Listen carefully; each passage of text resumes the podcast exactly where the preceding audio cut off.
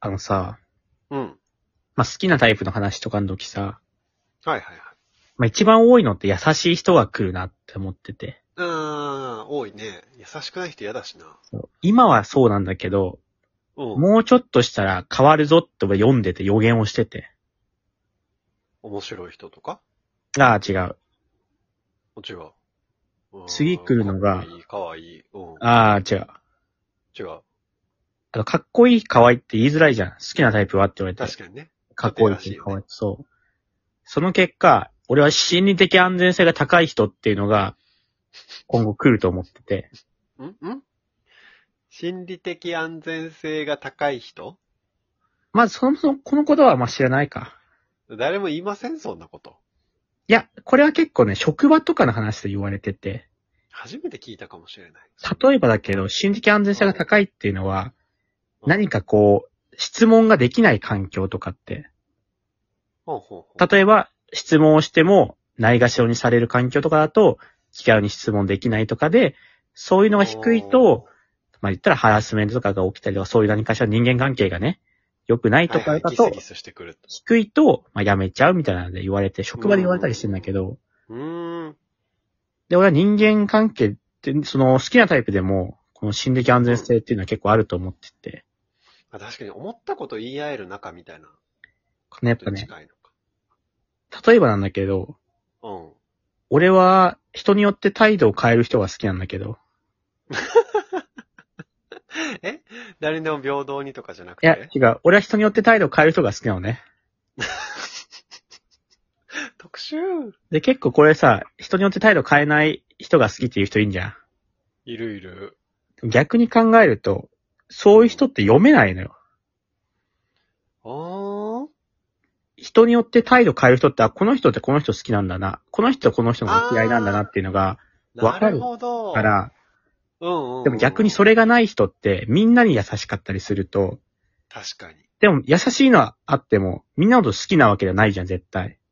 そうだね。そしてあの、みんなに優しくて、めちゃめちゃ面白い人は一人も会ったことないから、俺。いや、そこはいいんだよ、今回は。優しくてすごいなーってなるけど、この人と仲良くなりたいなーって思う。今回、そこ。はいいんだよ。 あの、優しいじゃん、それってね。うんうん。でも、俺からしたら、心理的安全性が低いのよ。なぜなら、この人うがん、うん本当に俺のことを好きかどうかは、読めないから。うん。うん。内なるほどね心、どう思ってんだ内うんう心、んうん。不機嫌に思ってるかもな、みたいなので、俺は一緒にいても、優しいんだけうど、んうん。心理的安全性が低い状態なの、俺にとって。なるほど、なるほど。ただ、人によって態度変える人が、自分にだって、うん自分に対して結構いい感じの反応だったら、うんあ、楽しんでくれてるんだなとか、いいと思ってんだな、みたいな、その、ところ本で。心で、そう。このリアクションが返ってきてんだなっていう。だから、その時は、わかるから、安心してこっちも、喋れるから、俺にとっては心理的安全性が高いわけよ。はいはいはいはい。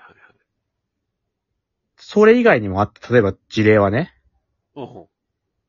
なんか一見会ってる時はすごいいい人だな、優しいなと思ったらさ、うん。 SNS とかでさ、なんか、ふと、なんていうのかな、不満じゃないけど、なんかふと、意味深ななんか、やっぱ、いわゆるエアリップじゃないけどさ、うーん。なんか、たまには辛い時もあるんだよな、みたいな。別に自分の関係ないんだろうけど、なくてもなんかさ、うん。ちょっとこの人なにんなんか、か、例えば、仕事がうまくいかなくて落ち込んだとか、そういうことじゃなくて、なんか、落ち込んでる感とかね。そうなんかあった時とかにそれ見てるとあさ、るよねあれなんか、自分ではなくても知って、るなんかこの人に言っちゃったりしたら、なんかちょっと、あれなんかな、うんみたいなさ。俺の中で心理的安全性が一気に下がるんだよ。この人ちょっと、なんかう、んうん。これダメなの、なんかダメなのかな。自分関係なくてもね。うん。その、自分がやったことによってやってる、うんうん。ってわけじゃなくても、そういうことをする人なんだって思っちゃうもんね。なんかその、あ、実は、しょ、なんか、一緒にいててももしかしたら楽しんでないかも、みたいな、下がっうて。んうだかんうんうんうん。らそれで言うと、小林は、心理的安全性は高いね、俺にとっては。あ、そうなんだ。なぜなら小林は不機嫌な時めちゃくちゃわかりやすいから。めちゃ確かくにちゃねわかりやすい。あのー俺、お腹空いてる時と眠い時簡単に不機嫌になるからね。そう。あと俺が作ったものを否定された時。そう。小林はもうめちゃめちゃ態度に出るから、だから、仮に怒ってても別にその、あ、怒ってるなっていうのがわかるから、俺にとっては不、不安にならない。裏の感情を読まなくていい。そうそうそうそうそう。これはね、だから一見ね、不機嫌になると優しくないじゃん、普通に優しいとかで見たらうんね。うんうんただ、感情が表に出てるから分かりやすいから、俺にとっては不安にならないっていうので、あ、こういうことをしたらこの人は不機嫌になるんだなっていうのが分かりやすくなるかな。うんうんうんうん対応もしやすいしね。そう。なるほどな。そう言われてみると確かに、そうかもしれない。相手が何考えてるか分かりやすい方が、やっぱさ、結婚してみて思うけど、あ、うん。今、奥さんちょっとイライラしてるなって思ったら、それ専用のムーブがあるじゃん、ちょっとう。ん。事前のね。家の中でのね。そうそうそう。そういうのができるから、逆にそれが分かんないで、後から溜め込んでドカーンと怒られると、急に爆発するタイプは、もう、死にキャンです。もう、いつ爆発するか分かんないから、そうだよね。ずっとあれっていう爆発を抱えるっていうあるやつそがあうるかそらうね。そうそうそうそう。もしかしたら今のも嫌だって思ってたかなって心配しなきゃいけないわけだからね。そう。まあ、やっぱだから、結局、脳天気な人とかはかなりね、死に安全性がひ高いのよ。ああ、うんうんうん。この人オ脳ープ天ン気なな人。人っていうかね。そう。だから気遣いとかする人も俺にとってはマイナスなのよ。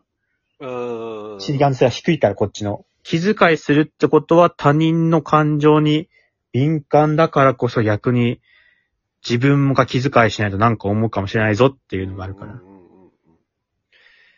いや、そうだよな。本当大人になって、こう、人と仲良くなりづらくなってきてさ、心が、開い、心開いてる人、オープンな人ってめっちゃすごいなって思うようになったもん。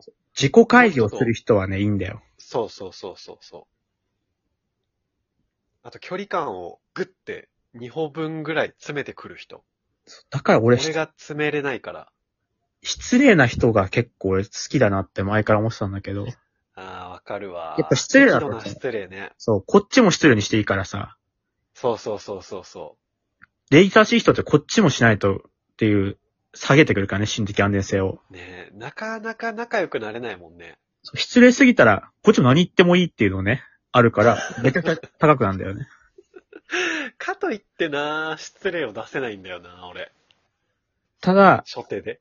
あの、これは今後こうなっていくから、その時に、あ、山本一さんねって言って、 なるほどね。誰も言ってなかったけど、山本が先に言ってたってことね。言ってたってのをみんなこれ残したから記録に、流行った時にちゃんと、あ、そういえば言ってる人いたなっていうのを、みんなに言ってほしい。